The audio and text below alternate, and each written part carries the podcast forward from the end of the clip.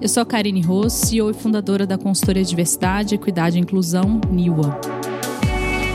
Essa é a terceira temporada do nosso podcast e vamos focar em um tema fundamental: saúde mental no trabalho a partir de lentes de gênero, raça, classe e outras interseccionalidades. Estamos vivendo quatro crises simultâneas: econômica, financeira, sanitária, antropológica e afetiva. Cada uma delas com suas particularidades que vamos tratar aqui com especialistas, executivos e quem está sofrendo na pele o chamado novo normal.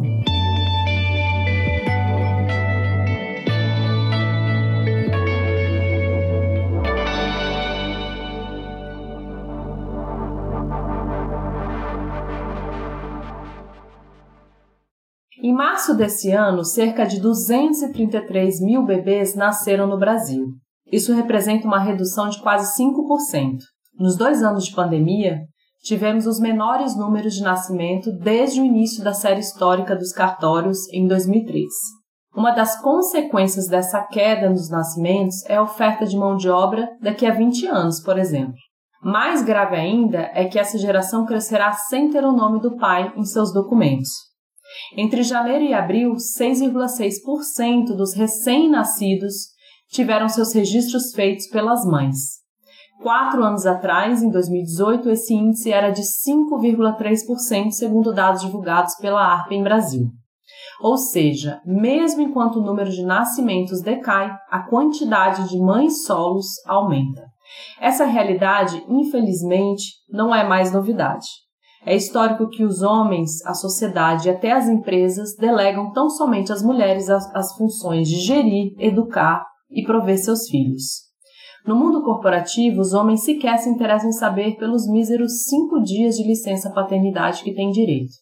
A pesquisa Licenças Maternidade e Paternidade nas Empresas aponta que 78,7% dos entrevistados consideram conhecer as regras da licença maternidade mas essa proporção cai para 62,1% em relação à licença paternidade. O estudo, uma iniciativa organizada pelo Family Talks e For Daddy, com coordenação acadêmica de Camila Pires, Fabiane Cheguerai e Regina Madaloso, apresenta dados que podem ajudar as empresas a entender os desafios que ainda precisam ser enfrentados para garantir tempo de qualidade para que seus colaboradores se tornem pais.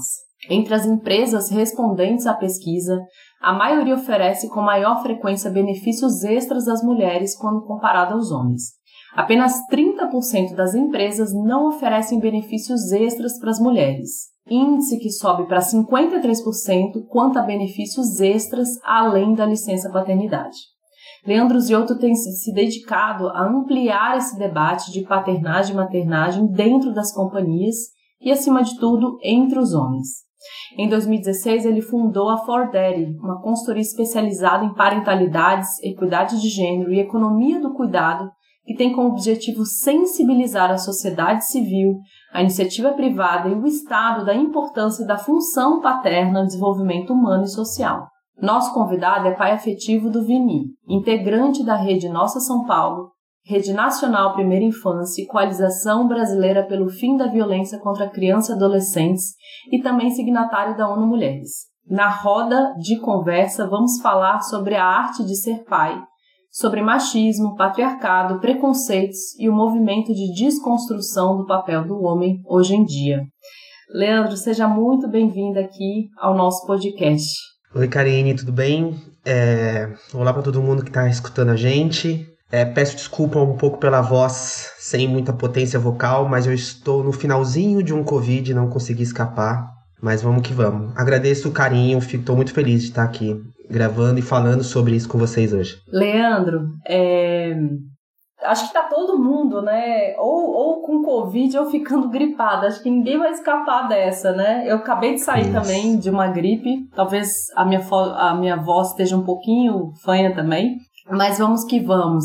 É, eu queria talvez trazer aqui o início, né, falando sobre o relatório, né, de licenças maternidade e paternidade nas empresas, é, que vocês recentemente lançaram. E aponta que as empresas é, estão preocupadas com questões, as empresas, né, na verdade, que estão preocupadas com questões de equidade de gênero tendem a oferecer mais benefícios a pais e mães. É, eu queria ouvir um pouquinho de você, um pouco da repercussão dessa pesquisa, quais foram os dados que mais saltaram aos olhos de vocês? É, ainda falta muito para a gente atingir equidade de gênero dentro das organizações? Bom, vamos lá, vamos por partes. Falta, falta bastante, né? Então acho que a gente precisa ser, a gente não pode romantizar, tá? É, a gente não vai vencer 5 mil anos de patriarcado com um único relatório, com pouquíssimas ações, né? O Fórum Mundial de Economia vem dizendo, ano após ano, que a gente vai demorar 190 anos, 200 anos, daqui a pouco é 200 e poucos anos, para a gente atingir uma equidade de gênero dentro das empresas. E uma coisa que a gente vem tentando trazer para dentro das empresas, falar com os principais líderes empresariais, principalmente brasileiros, é que o ponto de partida, né, a, a equiparação das licenças é um ponto de partida fundamental para a equidade de gênero, porque senão a conta não fecha. Né? Para além de outras ações que são fundamentais para a equidade de gênero dentro de uma empresa, é, a equiparação, para mim, são, tem dois pilares muito fortes, Karine, para a gente tratar de equidade de gênero dentro de uma empresa de forma realista e séria e responsável, vai, vamos dizer assim, né? Uma é, é a equiparação das licenças, porque não tem como. Se a gente desde porque é, pesquisas mostram que há uma já dependendo do setor de economia da empresa onde a empresa está inserida, em qual em qual estado país que ela está, aí que já está havendo uma certa equiparação entre homens e mulheres dependendo do cargo, né? Já em alguns em algumas amostragens. Mas quando homens e mulheres se tornam pais ou mães, e não, não, não tem faixa etária, não tem faixa da, da economia, não tem lugar do mundo onde essa equiparação não realmente se torne extremamente é, diferente de forma cavalar, né? Então, assim, se a gente não fizer do ponto de partida uma equiparação é, de licença, não vai, não tem como a gente falar de equidade de gênero, né?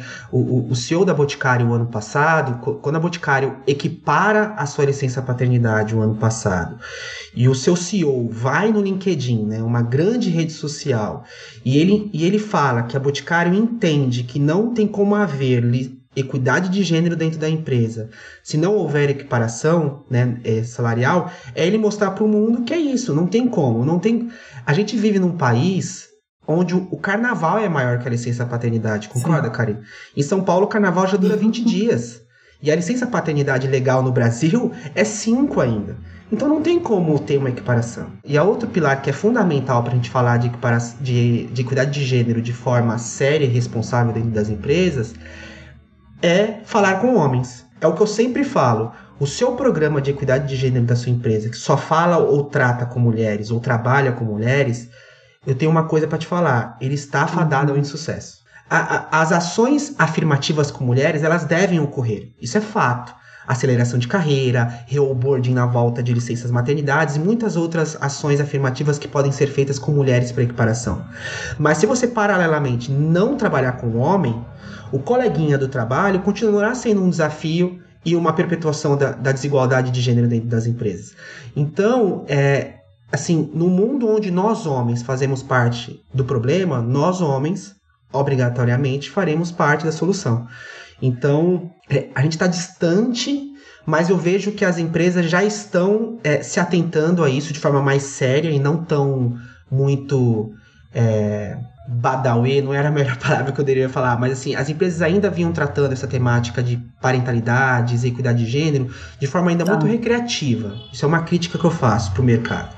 Mas agora as empresas estão percebendo que não tem como, tá todo mundo cobrando. O mercado o consumidor está cobrando, os clientes estão cobrando, o fornecedor. Hoje eu não sei se muita gente que está me escutando sabe, mas hoje tem políticas de empresas que as empresas só contratam fornecedores cuja o fornecedor dela apresentar políticas de equidade de gênero, políticas de diversidade e inclusão. Então tá todo mundo, tá, tá todo, todos os stakeholders estão cobrando isso. Então a, a, a, a provocação que eu trago para as lideranças empresariais que estão nos escutando hoje é a sua empresa vai pautar uhum. ou vai uhum. ser pautada? Porque fugir ela não vai conseguir fugir do tema, sabe? De equidade de gênero e de, de equiparação de licenças parentais. Acho que é uhum. isso, assim. Então eu vejo sim um futuro promissor, mas ainda há muita coisa que a gente precisa ser feita e, e, e de, de, forma prática perfeito. e de forma responsável. Eu queria né? trazer é, é, esse tema, assim, acho que é um tema como você falou, né? Cinco dias é, é menor do que o tempo de carnaval, né? É, aqui no Brasil. É, é um número muito ridículo, né?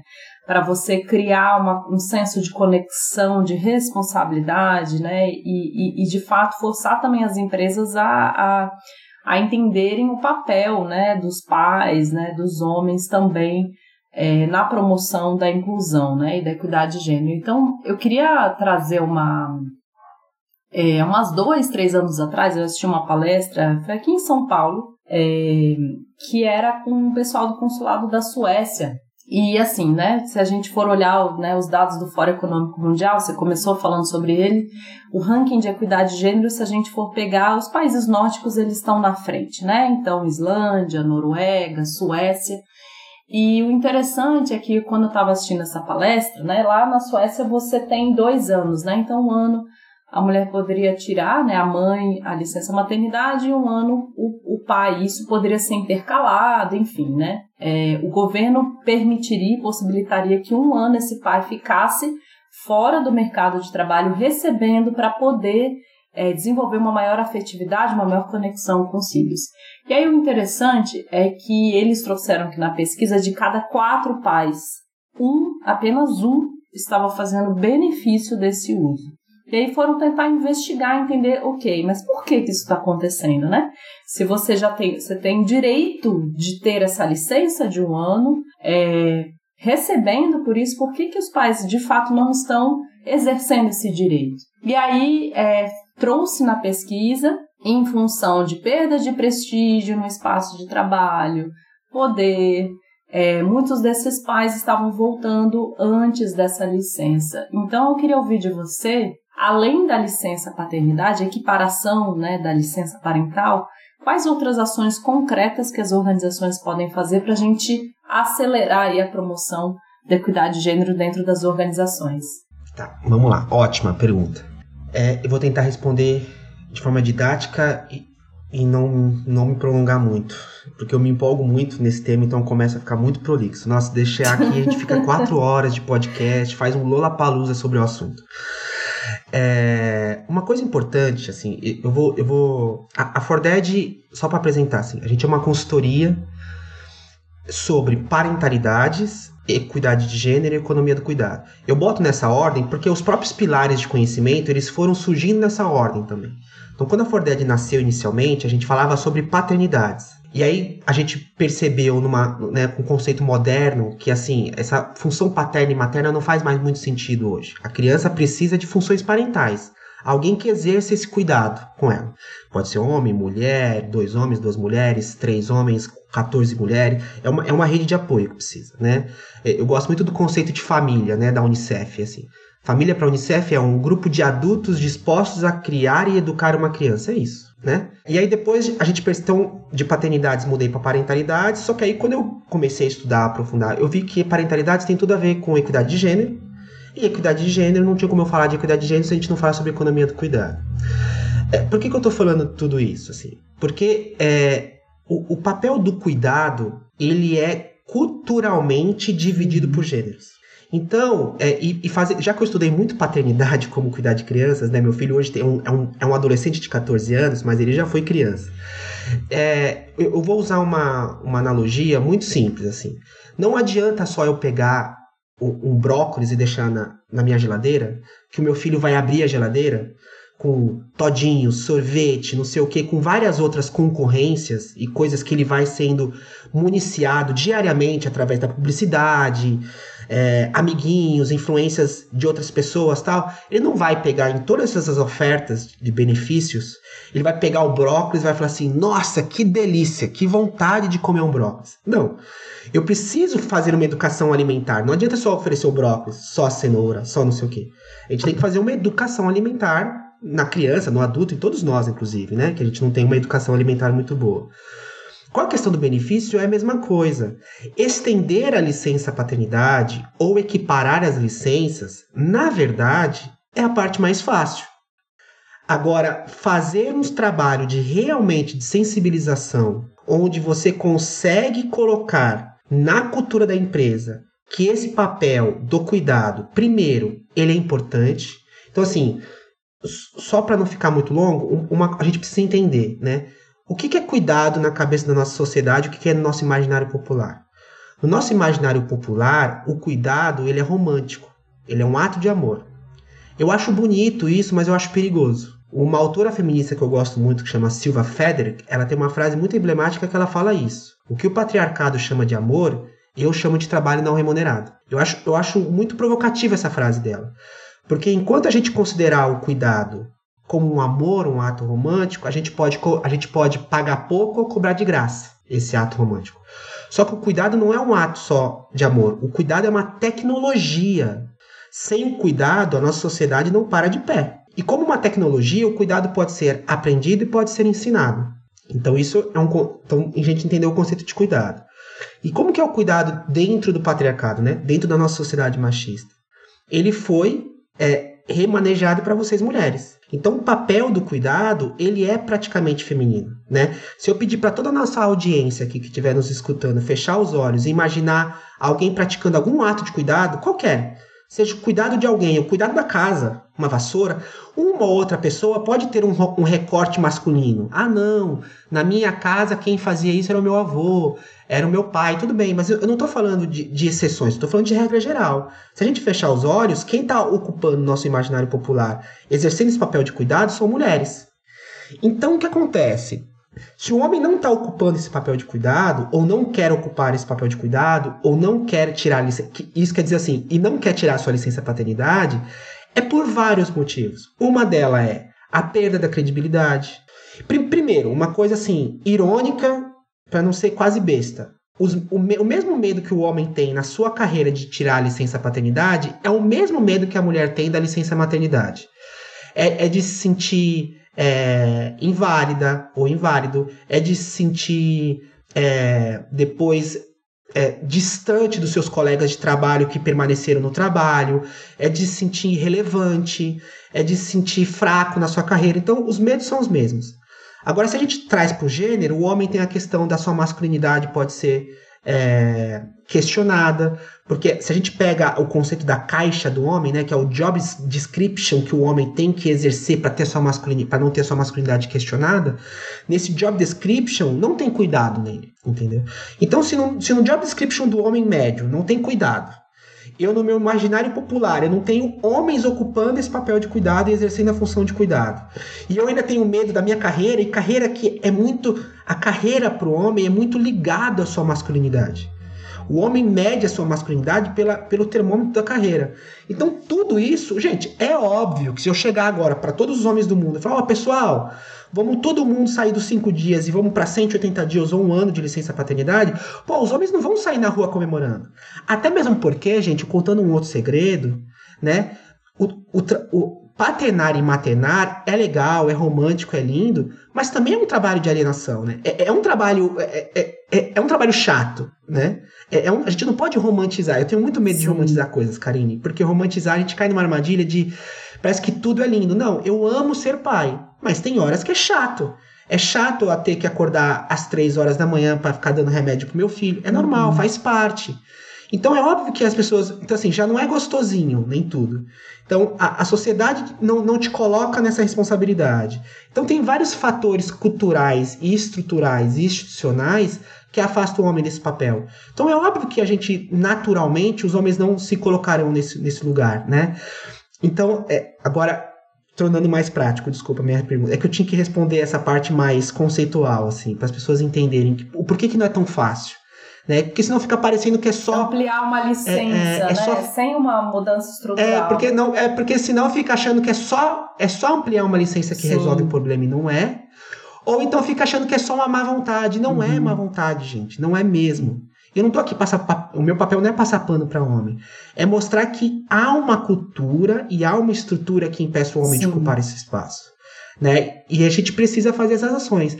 E para ações práticas, por exemplo, é a equiparação da licença, é, é a gente fazer uma série de comunicações internas, é, a Forded, por exemplo, já assessorou empresas para isso, né? A gente fazer workshop, a gente fazer treinamento de sensibilização para alta liderança, é a gente fazer treinamento para o RH, para o RH saber fazer a comunicação correta com esse homem e o que, que ele ganha dos benefícios é, de, de, tirar a licença paternidade estendida.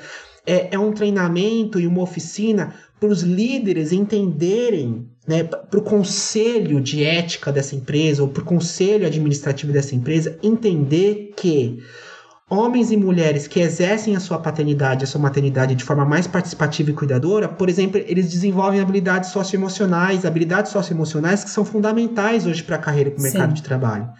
Então, é, é, é mudar, um, é mudar um mindset, Karine, que um homem e uma mulher que exerce a paternidade e a, e a maternidade e a paternidade é, impacta positivamente indicadores não só sociais, mas econômicos isso. e financeiros da empresa. É. E não sou só eu que estou falando isso, a McKinsey está falando isso, o Fórum Mundial está falando isso, né? Eu queria pegar esse gancho que você trouxe. É, eu vou trazer uma situação bem concreta, bem real, que aconteceu recentemente. Eu estava participando, né, dentro de um faz parte né, de algumas ações né, é, de equidade de gênero, e eu estava é, conversando com uma grande mineradora, né, contando né, com, com várias outras empreendedoras, e a mineração ela tem uma situação muito específica, né? É, por exemplo, quando uma mulher tira uma licença né, de maternidade, ela não, ela não tira normalmente seis meses. Tem casos específicos que ela precisa tirar um ano em função da, da, do trabalho específico que ela exerce dentro da mineração. E aí eu achei muito curioso, é, na verdade foi muito chocante, eu não tinha entendido exatamente a pergunta que, ela, que a pessoa tinha feito, mas uma dessas é, mulheres que estavam à frente né, do programa de equidade de gênero, ela falou assim, ah, mas e se todas as mulheres é, resolvessem ficar grávida ao mesmo tempo? E aí, assim, as, né, não ter mais mulheres durante um ano dentro da empresa, né? Porque a, a empresa ela está num processo de gerar é, mais diversidade dentro da empresa, trazer mais mulheres, né, como é, políticas, né, de, de para acelerar a equidade em cargos de liderança e aí a, ela teve essa preocupação é, em relação a isso, né? E aí eu queria, eu queria trazer um pouco dessa preocupação que ela traz, que talvez possa estar no imaginário de muitas empresas. A gente vive essa sociedade da performance, é inegável, né? Cada vez mais as pessoas sentem orgulho de dizer que não tem tempo nem para comer, fazem 10, 15 reuniões, não consegui nem ir no banheiro, nem conseguir é, encher a minha garrafinha de água. Então a gente tem essa, essa situação real né, da nossa sociedade que ainda valoriza e cultua é, um tipo de é, né, um tipo de ethos né, que hoje a gente sabe que não vai ser sustentável em nenhuma organização. E ao mesmo tempo a gente ouve esse tipo de fala de pessoas que estão às vezes à frente em programas de equidade de gênero, é, com esse receio né, de contratar mais mulheres e, de, e, e, e ter essa, esse, essa não dedicação à empresa. É, eu queria ouvir de você, além das sensibilizações da alta liderança, que você trouxe isso na sua fala, é, quais outras ações né, a gente poderia fazer internamente dentro das organizações para a gente começar a desconstruir esses tipos de falas, esses tipos de vieses e realmente fazer um trabalho sério é, em relação à equidade? Bom, nossa, adorei. É, é assim, uma coisa importante é a gente. Eu espero que a gente saia dessa pandemia. É, primeiro, entendendo que a gente comprou gato por lebre, né? Porque a, a pandemia nos, nos mostrou que a gente precisa rever as relações de trabalho, né?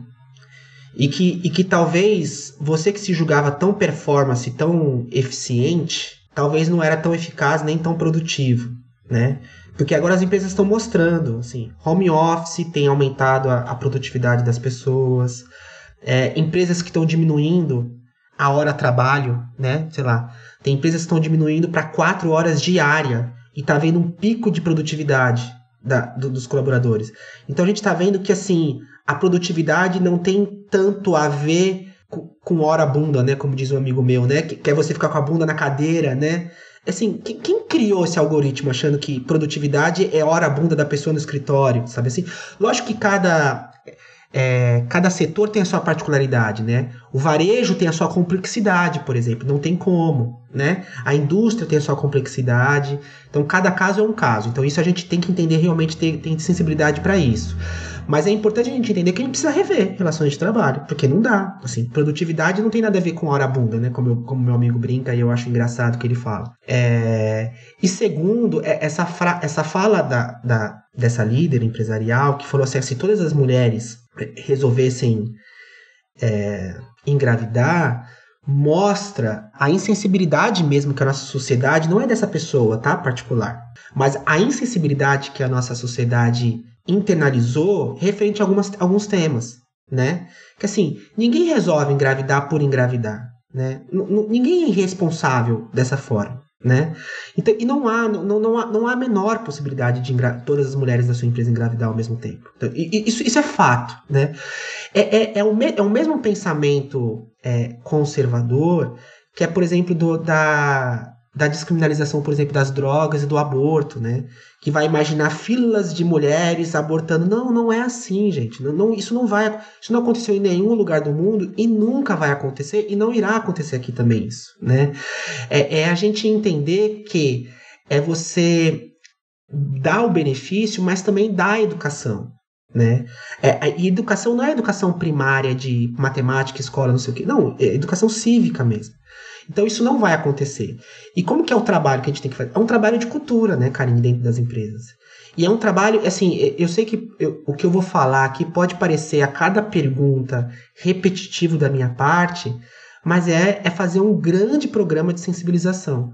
Então, por exemplo, a Forded esse ano, a gente, a gente deve implementar agora, até o final desse semestre, um grande programa de equidade de gênero voltado só para homens numa empresa de logística. Né? É uma empresa de quase 6 mil funcionários e, para você ter uma noção, 290 mulheres. Então, assim, ele é majoritariamente masculino.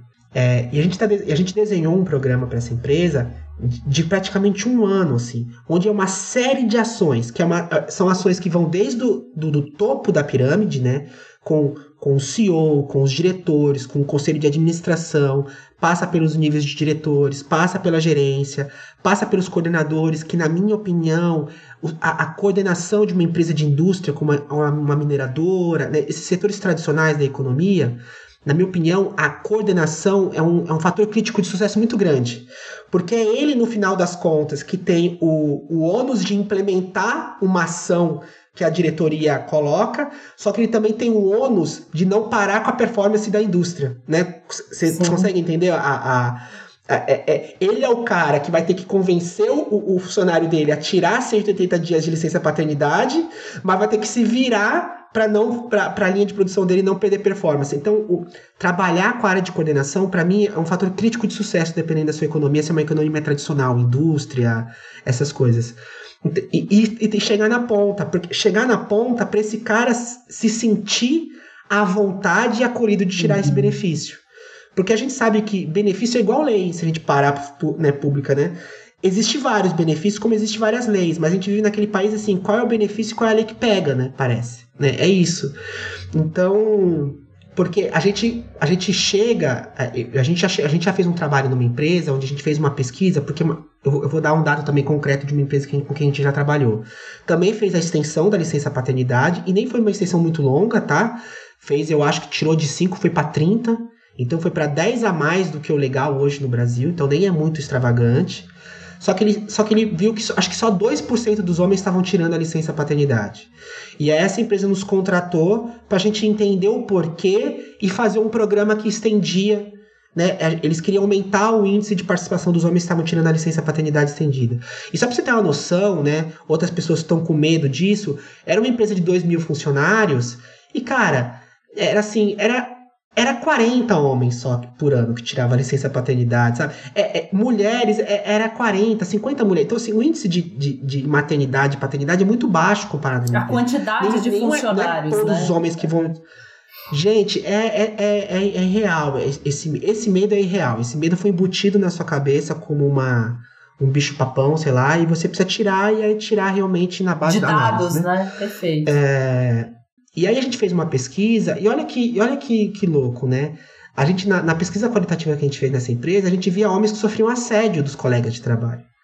Do cara tá na licença paternidade dele estendida, mas no grupinho do WhatsApp do trabalho, e, o, e, e os colegas falando assim: ah, eu aqui me ferrando e o Leandro uhum. tá de uhum. férias. Sabe assim? E olha como nada disso dá certo, né? O que as mulheres já ouvem muito isso, né? Ah, na licença, ela tá é... tá de férias, tá tranquila lá, relaxando, né? E aí a provocação que eu faço, Karine, é, eu, eu, eu tenho vontade de pegar qualquer pessoa que faz uma piada dessa. Ah, eu tô aqui e a Karine tá de férias, ou eu tô aqui e o Leandro tá de férias. Eu faço, eu faço um desafio. Então vamos trocar?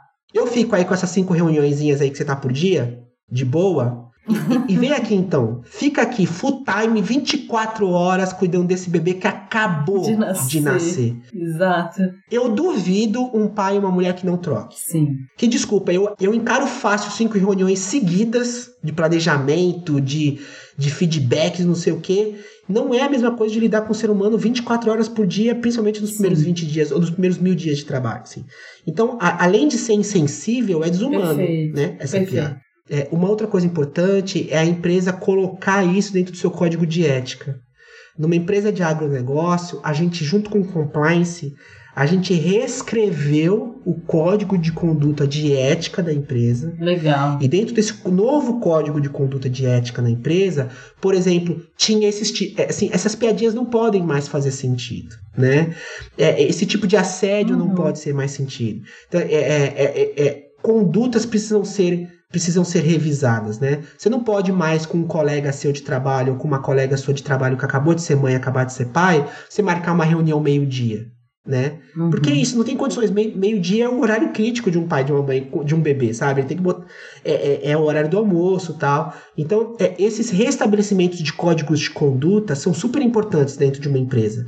Pra gente, pra gente, pra gente falar só, só do dia a dia, sabe assim? Pô, se você tem uma equipe com duas mães e um pai, não marca reunião meio-dia. Não marca reunião 6 horas da tarde ou 5 horas da tarde, que é a hora da criança sair da escola. Pô, a gente, a gente já é produtivo o bastante, a gente tem tecnologia para isso que nos permite a gente ser produtivo as outras horas do dia, né? Sim. E, e, até mesmo porque eu acho assim, se você não conseguiu ser produtivo dentro das suas 6 horas de trabalho, meu amigo, tem alguma coisa muito de errado nisso. Você não precisa trabalhar até 10 horas da noite e pedir para sua colega que é mãe e pai trabalhar também. Então, assim, eu acho que é isso. A gente precisa rever as relações de trabalho, rever esses códigos de conduta e fazer essas ações afirmativas, né? De sensibilização. Ah, letramento também é importante, carinho. Uma coisa importante, desculpa, juro que agora minha, minha resposta acaba. É, o letramento e a sensibilização, elas precisam andar juntas. Uhum. Porque engajamento sem letramento é só força de vontade. Uhum.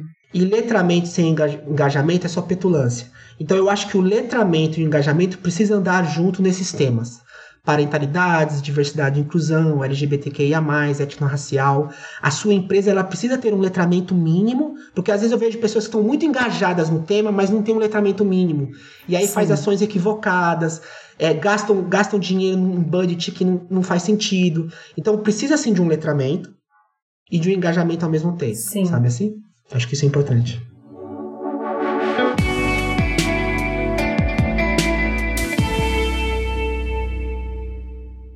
Eu queria pegar um pouco dessa fala, né, que você trouxe da, principalmente dessas empresas que já estão ampliando, né? É, por exemplo, a gente tem empresas hoje como Google, Facebook e agora Meta, né? É, que ampliaram para três meses, né, a licença. Twitter também. É, e dá. Twitter, acho que é, é um ano até, eu acho. Um ano aumentou? Se eu não me engano, tá. Twitter, Netflix, ah, é um ano agora. Ah, legal. É, essas empresas que ampliaram a licença paternidade, é, eu queria ouvir de você da experiência que você tem tido, né, com essas, com essas organizações que têm feito esse trabalho, né, dessa ampliação.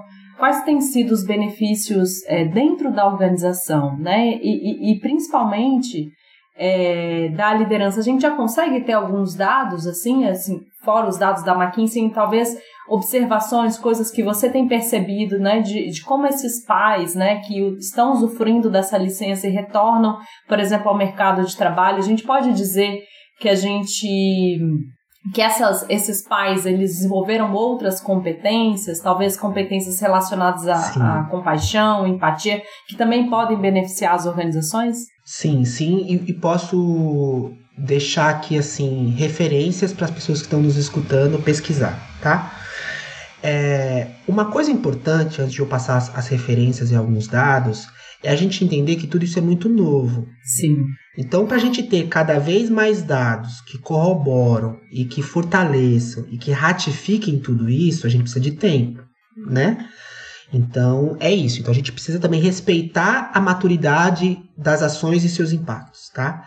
Mas, me, e principalmente no Brasil, tá? no mundo é jovem, mas no Brasil, principalmente, é, é esses efeitos é, estruturais das equiparações da licença ainda não existem porque começou agora, recentemente, né? Mas é, primeiros efeitos positivos que a gente já enxerga, tá? É, por exemplo, o Promundo, que é uma das maiores organizações sociais do mundo que tratam sobre a temática paternidade e masculinidades, inclusive a Forded e o Promundo são parceiras aqui no Brasil. É, por exemplo, o Promundo tem inúmeras pesquisas, simples, é fácil de baixar, de leitura fácil também no site do Promundo. Chama promundo. É, www.promundobr.org.br, alguma coisa. Super simples, gente. Promundo Brasil no Google vocês acham. Eles têm inúmeras pesquisas brasileiras e latino-americanas, por exemplo, a gente trazendo a nossa realidade, para a gente não ficar só na, no americano na Europa, a gente trazer um pouco para porque o Brasil tem o seu recorte muito particular, né? É, onde já tem pesquisas, por exemplo, que comprovam que homem, impactos positivos, por exemplo, no homem. Né? Então, homens que exercem uma paternidade mais participativa e cuidadora, então ocupa esse papel de forma mais ativa, por exemplo, são homens que é, cuidam mais da sua própria saúde. Ah, mas Leandro, o que, que isso, que, qual impacto positivo claro isso causa? Bom, se o homem cuida mais da sua saúde, por exemplo, onera menos os cofres públicos no SUS. Isso já é um impacto, que para mim já é interessante. Mas vamos trazer dentro do setor privado. Bom, um homem, não sei se você sabe, o homem é, uma das, é um dos que mais causa custo, por exemplo, de, de seguro de trabalho, por exemplo, dentro das empresas. Né? Tanto, de, tanto de acidente de trabalho, porque o homem se coloca mais em risco, né, nos setores industriais tradicionais da economia, como também de, de, de, de, saúde própria mesmo. Assim, o, homem não, o homem não tem uma, na sua cultura, um, uma saúde preventiva como a mulher, por exemplo. Então o homem ele onera mais os custos, por exemplo, de, de benefício de seguro ou de convênio de uma empresa. Homens que se tornam pais participativos cuidadores, eles cuidam mais da sua saúde, então onera menos, olha aí, ó, o seu custo privado de gerenciamento do benefício do seu colaborador. Então isso já tem um dado. Segundo, homens é, que participam ativamente da sua paternidade desenvolvem mais as suas habilidades socioemocionais. Então, então, assim, as tais soft skills são tão exigidas hoje nos ambientes de trabalho. Homens que exercem sua paternidade de forma mais ativa, eles é, são homens que performam menos masculinidade tóxica ou machismo no ambiente de trabalho. São homens que têm menores índices de assédio, têm menores índices de violência simbólica. Não estou falando violência física né, dentro do trabalho, mas a violência simbólica. Então isso torna o ambiente de trabalho mais positivo e mais produtivo. É, e, na, e, na, empresa como um todo, o que, que é, pesquisas como, por exemplo, o Great Place to... Só, só para ter uma noção como isso já é sério, o Great Place to Work de 2020 para cá, se eu não me engano, é 2020, tá? Eu posso estar agora só equivocando o ano. Mas o Great Place to Work daqui, é, dos últimos anos, além das 150 empresas melhores para se trabalhar, eu não sei se vocês sabem, o Great Place to Work já é, enumera, não sei se é as 5 ou as 10 empresas que eles chamam de voltadas à primeira infância, que são empresas que dão é, benefícios parentais. E, se eu não me engano, última, as últimas empresas que foram listadas como empresas mais humanizadas ou pró-família, né? Foram a Johnson Johnson, a Whirlpool, a Cisco, a Takeda é, e uma outra empresa agora que eu não vou lembrar o nome, que são empresas que vão além do benefício básico da licença paternidade. Eu não sei se você sabe, a Johnson Johnson dá licença avô. Então, se hoje você é um colaborador da Johnson Johnson e, e você fala para Johnson Johnson que o seu filho ou a sua filha se tornou pai e mãe agora, a Johnson Johnson te dá cinco dias de licença avô Porque a Johnson Johnson acredita que o avô e a avó é fundamental nos primeiros cinco dias como rede de apoio. Olha que lindo isso. E eu não acho Sim. que isso onera a Johnson Johnson a não. ponto de tornar a Johnson Johnson vai falir os próximos cinco anos agora com esse benefício. Sabe assim? A, a Whirlpool também equiparou, acho que é 180 dias, se não me engano. Uhum. Né? Tem empresas que fazem reoboarding, então, tanto para homens como para mulheres. Tem empresas que dão assessoria ou consultoria para a mulher e para o pai antes de se tornar pai e tornar mãe. Uhum. Que é o tal do letramento. Porque é isso. Você não está preparado para cuidar de uma criança. Não tem todos. Então, é, olha, olha as empresas que estão fazendo isso. E eu não acho que elas estão, é, é, elas estão reclamando, entendeu? Outra coisa importante, fizeram uma, a Great Place to Work e outras empresas de pesquisa de, de recolocação no mercado mostram que é, empresas que possuem esse benefício de parentalidade, elas aumentam a sua, o seu, a sua marca empregadora, né? Elas aumentam a sua reputação no mercado de trabalho, porque o, o consumidor já está tá, tá, já tá se preocupando com isso. Eu não sei se vocês sabem, numa campanha publicitária do Dia dos Pais, se eu não me engano, no ano passado ou um ano retrasado, já teve, por exemplo, um marketing negativo super forte que tiveram, teve que fazer um super trabalho de assessoria de imprensa uma marca. Que a, a, a campanha da marca era pai presente. A campanha publicitária da marca. Só que aí os consumidores falaram assim, ué, como que você faz uma campanha publicitária de pai presente se a gente deu uma olhada, pesquisou no Google e a licença paternidade da sua empresa é de cinco dias? Como que um homem pode ser, como o seu colaborador pode ser pai presente se ele só consegue tirar cinco dias de licença paternidade? Então, Karine, você viu como uma coisa é séria? O consumidor tá de olho nisso. Sim.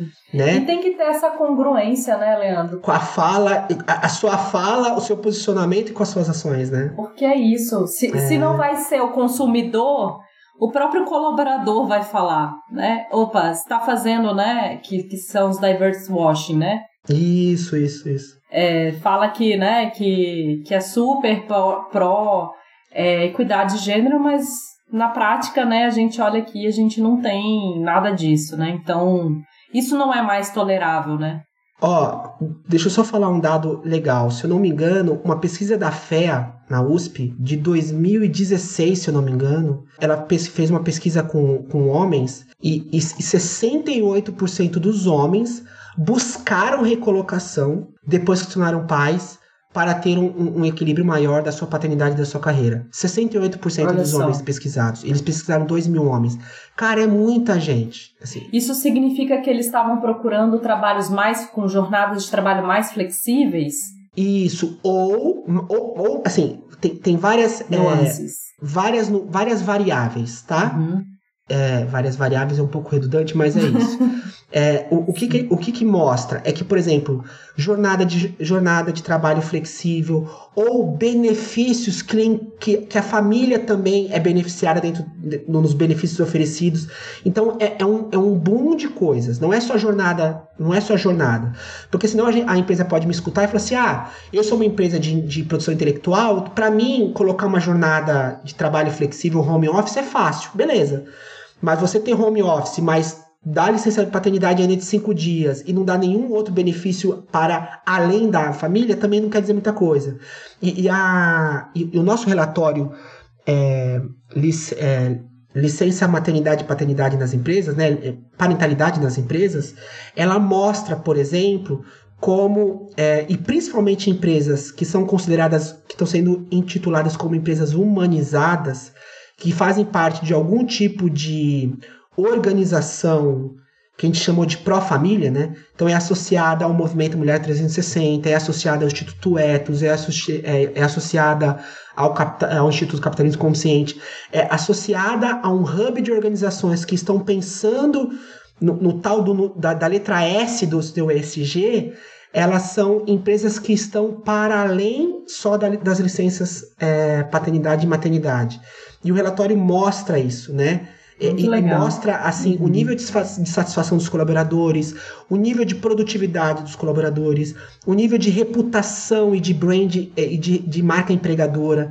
Então é isso assim. O que eu deixo, o que eu acho que os números têm mostrado e irão mostrar cada vez mais é que todo mundo ganha. Colaborador ganha, consumidor ganha, a empresa ganha, os indicadores sociais, econômicos e financeiros ganham. Então, eu acho que é isso, assim. Então, não, não tem mais nada que corroborar contra, né? É só a gente mudar uma cultura. A gente, é, é culturalmente, a gente não está implementando porque a gente acha que não é importante, sabe? O, os dados estão... Isso que é o mais doido, Karim. Os dados já mostram, né? É eu mostrar assim, olha, usar cinto de segurança é seguro, mas tem pessoas que ainda não usam cinto de segurança, né? Então assim, a gente passou já do racional. É só cultural, né? Porque o homem ainda não é se colocado nesse lugar. Então, por isso que a gente precisa ter essa mudança cultural forte das empresas, é um trabalho forte de implementação de cultura, né? Eu queria que você pudesse contar para gente um pouco da sua jornada, né? Como que a paternidade ela mudou a sua vida a ponto de criar, né, esse, um negócio social, a Fordere, voltada para é, questionar, repensar e ajudar no reposicionamento do homem na sociedade e também fazer esse trabalho sério de cultura dentro das organizações. Bom, é, é óbvio que a Fordere nasceu de um anseio pessoal, né? Assim, é, se eu falar, se eu falasse aqui que ah, meu sonho desde criança era ser pai e trabalhar com paternidade é mentira, né? Uhum. Nós homens somos educados para outras coisas, né? Pra gente ser um executivo de sucesso, ser um jogador de futebol, ser um rockstar, um popstar, um artista, um astronauta, é, várias outras coisas, né? Não, é, a, a, paternidade não é, não é um sonho a ser alcançado para nós, não é uma meta. É, é, é, um, é uma coisa que a gente tem que concluir, porque nos ensina que a gente tem que ter uma família, um cachorro, um papagaio, né, um filho, assim, um carro, uma, uma casa no campo, essas coisas. Então a gente, é, a gente quer ticar isso, mas a, a, a, educação masculina do menino hoje médio brasileiro não é ter a paternidade como sonho. A paternidade é uma das coisas, é uma das metas que você cumpre para alcançar o seu sonho, né? E, e para mim, e comigo não foi diferente. Eu, eu, não, eu não fui educado fora desse machismo, né? E aí foi isso que aconteceu. Quando eu conheci o Vini e a minha primeira esposa, o Vini não é meu filho biológico. O Vini hoje tem 14 anos de idade. Ele mora um ano, ele mora uma semana comigo, uma semana com a mãe, uma semana comigo, uma semana com a mãe. E de tempos em tempos ele tem um pai biológico, então ainda. Então o Vini é fruto da primeira relação da minha ex-esposa. Eu brinco, eu brinco eu preciso fazer quase com um infográfico, né? Para explicar a nossa configuração familiar. é, é. Mas eu fico feliz isso porque né? mostra que a, essa configuração mosaica das famílias é estar é e será cada vez mais comum, né? Fluida, é, é né? Então, então eu conheci o Vini com é. três anos de idade. E quando, eu, e quando eu comecei a me relacionar com a mãe, com a mãe dele, que é a Mariana, minha primeira esposa, ela, eu, eu percebi que eu não tinha assim a menor noção. Eu, eu já tinha, eu tinha vinte e poucos anos, eu era graduado e pós-graduado, eu tinha um alto cargo no mercado financeiro, mas eu não, assim, eu não tinha a menor competência, assim, eu, não, eu não tinha as habilidades básicas. Assim, eu, era um garoto de três anos, assim, eu não sabia, assim, como que é a higiene pessoal de um menino de três anos, sabe assim? É, o que que um menino de três anos come? Eu posso dar Coca-Cola e hambúrguer? Ou, ou tem algum... Você entendeu? É, é básico, gente. Eu, eu, eu, não tô nem falando da maturidade filosófica que eu tenho hoje, sabe? Né? Eu tô falando do básico Sim. mesmo. E é o que aconteceu. É, é, um ano depois, a gente já tava morando todo mundo junto. Eu, a Mari e o Vinícius. Aí por isso que eu brinco que a Ford Ed nasceu numa terça-feira às 4 horas da manhã, né? Porque o Vinícius já, o Vinícius estava tendo dificuldade para dormir, né? Quem é pai e mãe estiver me escutando vai vai se reconhecer. Criança sempre tem uma fase que acorda 48 vezes durante a noite. E, e, e aí o Vinícius estava nessa fasezinha. E aí, assim, eu, eu no auge do meu desespero, e sempre fui eu que gostei de fazer essa atividade, não sei por quê. Porque eu acho que eu também tinha insônia, então era mais fácil a minha era mais fácil para mim acompanhar o Vinícius nisso do que a Mariana, né? Então, e aí no auge do meu desespero de cara, como colocar essa criança para dormir, eu fiz isso assim. Nessa terça-feira, às 4 horas da manhã, eu, o Vinícius chorando de um lado, eu quase chorando do outro. Eu abri meu notebook, eu lembro direitinho, assim, eu tinha um Dell velho, grande assim, obsoleto. É, eu eu abri o Google e escrevi como colocar uma criança de 4 anos para dormir. Isso, isso há 11 anos atrás eu coloquei. E eu lembro que o, que o Google me deu assim 38 milhões de respostas. Assim. Eu fui até a quinta página do Google, até a quinta página do Google, Karine. E o Google não tinha assim, não tinha um texto para mim, não tinha nada. Era só assim cinco dicas para, para ajudar as mães a colocar os seus filhos para dormir. É, querida mãezinha, tinha até, tinha, tinha, tinha até textos que assim eram ah, 10 dicas para ajudar os pais a colocar o seu filho para dormir. Aí quando você abre é para mãe. querida mãe, coloque o seu filho em seu busto. É, é, ele, ele, está com saudade de quando ele estava dentro do seu ventre. Ele falou, cara, eu não tenho busto, eu não tenho ventre. Será que eu não tenho. E aí, eu, e aí eu, eu, sempre fui muito questionador, né? Eu falei assim, eu não acredito, assim, eu não aceito a ideia que eu não tenho capacidade de colocar um ser humano para dormir. Eu não aceito isso. É, é impossível, assim, não entra na minha cabeça.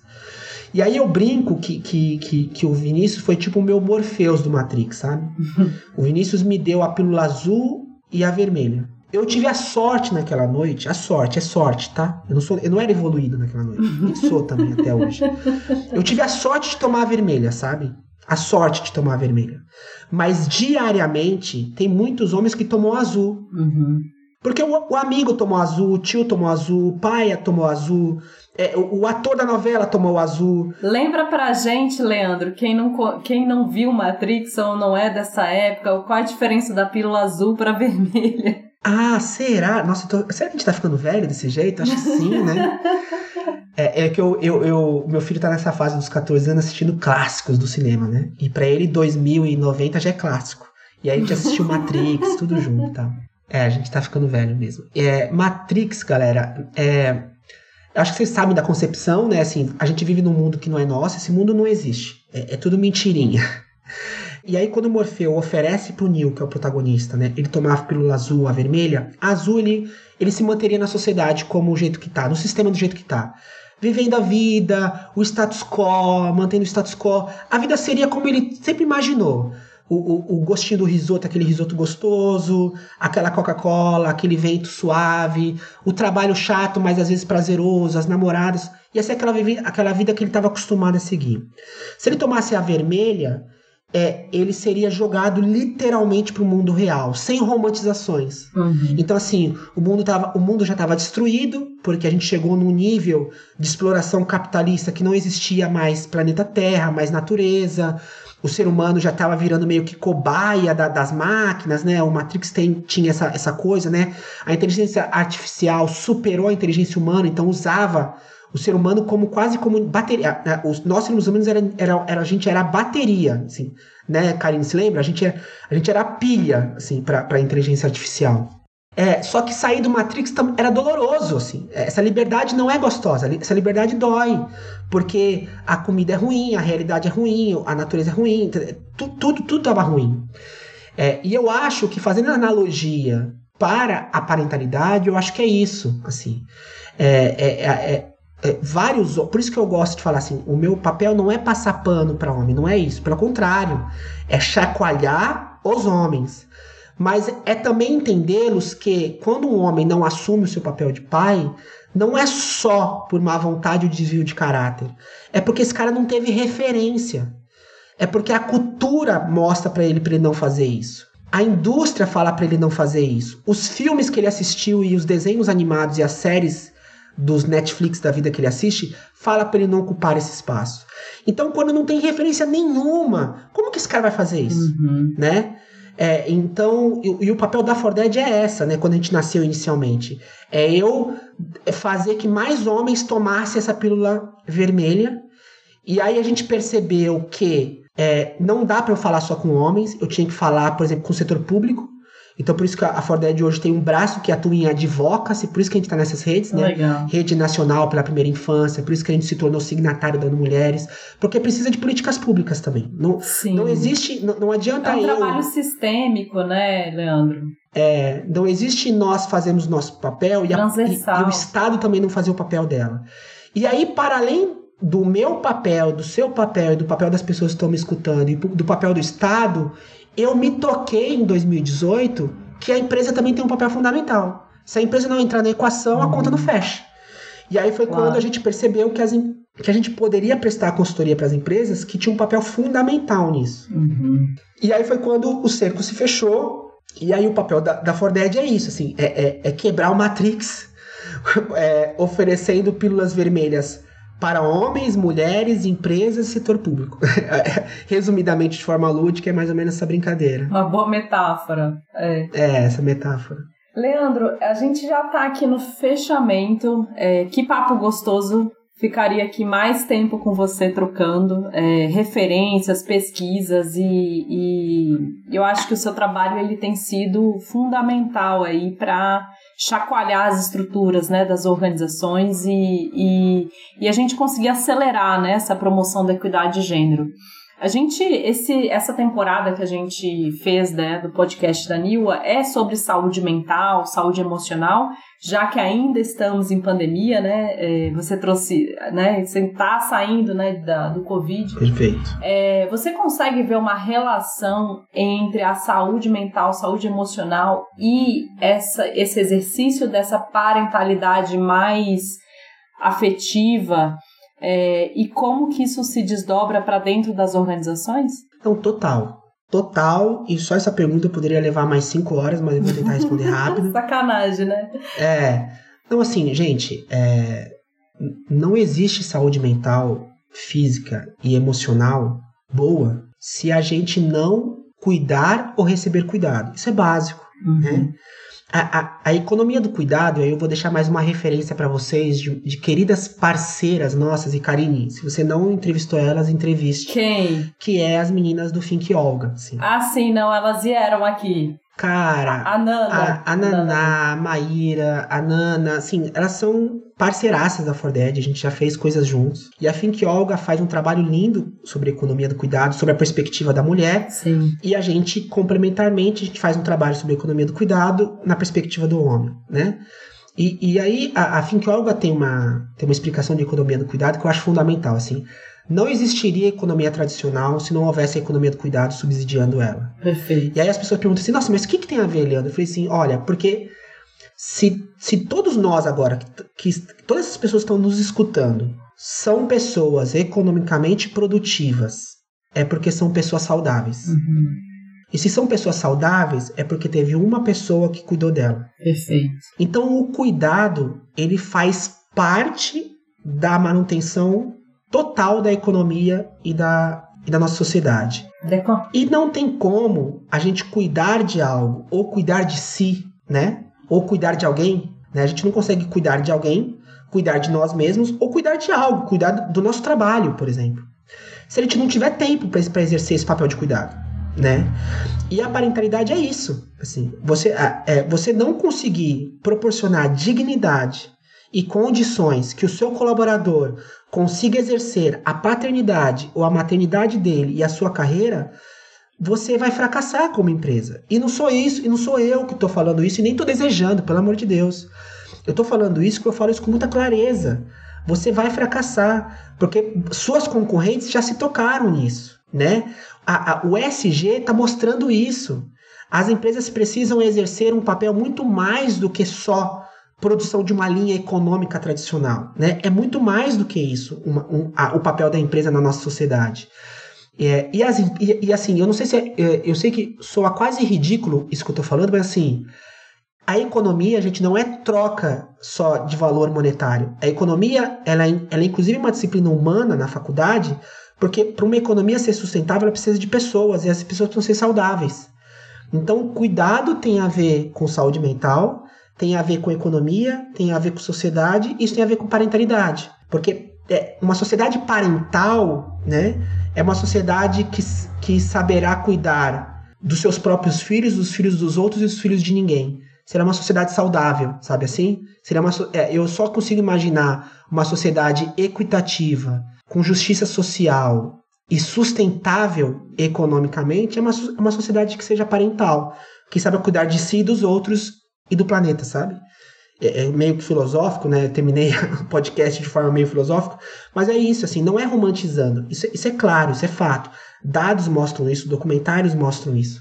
A gente precisa tratar a, o cuidado como uma tecnologia fundamental para sua empresa, para minha casa, para a sociedade como um todo, né? Então acho que é isso mas tem tudo a ver. Leandro, só para fechar agora mesmo, que você pudesse deixar aí uma mensagem final para os nossos ouvintes e que você pudesse também deixar seu acesso, site, redes, coisas que, ou inclusive como as pessoas podem acessar o relatório sim, sim. que a gente é, trouxe aqui no nosso, no início do nosso episódio. Tá.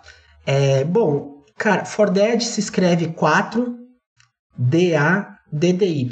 E a gente tem site, Instagram, YouTube, LinkedIn, é, essa, é, as redes sociais básicas, vocês nos encontram lá. É, no nosso site e no nosso Instagram, principalmente, vocês podem acompanhar, é, principalmente se vocês se inscreverem, por exemplo, na nossa newsletter, vocês conseguem acompanhar todas as nossas produções. Então, assim, em 2020 a gente lançou um relatório chamado Pais em Casa, onde a gente entendeu qual era o impacto da pandemia dentro das divisões das atividades de cuidado doméstica. No, em abril desse ano, a gente lançou o relatório é, é, Parentalidades nas Empresas, onde a gente mostra, a gente mapeia como que tá as políticas parentais privadas no Brasil. Então a gente vira e mexe, a gente, tá, a gente no finalzinho do ano passado a gente lançou um glossário que é um xodó meu junto com o movimento Mulher 360. A gente lançou um glossário chamado Glossário Antimachista dentro das empresas. Que legal. Onde a gente bota ali assim de forma um letramento mínimo e, e formas práticas de como implementar uma cultura antimachista dentro da empresa. Então a gente sempre está oferecendo essas produções é, de conteúdo de forma gratuita. É, você pode entrar em contato conosco para a gente ajudar a desenhar uma solução ou um programa para sua empresa. E acho que a frase que eu deixo, eu acho, eu acho que é essa provocação, assim. Eu acho assim, quem está nos escutando, assim, você não vai conseguir mais fugir dessa pauta, assim. É, e, e, porque ou você vai pautar o assunto dentro da sua empresa, ou em algum momento você vai ser cobrado para pautar isso. Então, antecipe-se, né? Tem muita gente boa fazendo isso. Você tem a Forded, que eu vou ficar muito feliz se vocês entrarem em contato conosco, mas tem a Think Olga, tem a Think, o, a Eva, tem a Filhos no Currículo, tem o Homem Paterno, tem o Papo de um Homem, tem muita gente boa e bacana fazendo esses trabalhos que levam essa sensibilização dentro das empresas. Então, assim, é, falta de gente boa, bacana e competente para fazer não é. E não é falta de, de, dados, ou falta de estatísticas, ou falta de pesquisas que mostram como é importante. Então é falta de uma mudança de mindset mesmo. É, é, é, é não colocar isso como realmente prioridade. Então coloque na sua empresa e procure a gente. Acho que é isso. Leandro, obrigada, parabéns pelo seu trabalho e seguimos aí em contato com certeza. Beleza. Eu que agradeço o espaço, porque eu acho muito importante cada vez mais podcasts e o mundo, é, principalmente os podcasts, os espaços voltados para os negócios, carreira e empreendedorismo, é, falarem sobre isso, né? Sair só do ambiente doméstico e pessoal e ir para o negócio mesmo, porque isso tem impacto de negócio, tem impacto financeiro, tem impacto econômico. Então eu fico muito feliz e agradeço o espaço. E se você quer saber mais sobre saúde mental, bem-estar e que está aqui curtindo esse podcast, tiver qualquer sugestão, pode mandar lá no Insta, arroba somosniwa, ou se preferir por e-mail, contato arroba somosniwa.com.br. Também estamos no LinkedIn. Até o próximo episódio, toda quinta na sua plataforma preferida.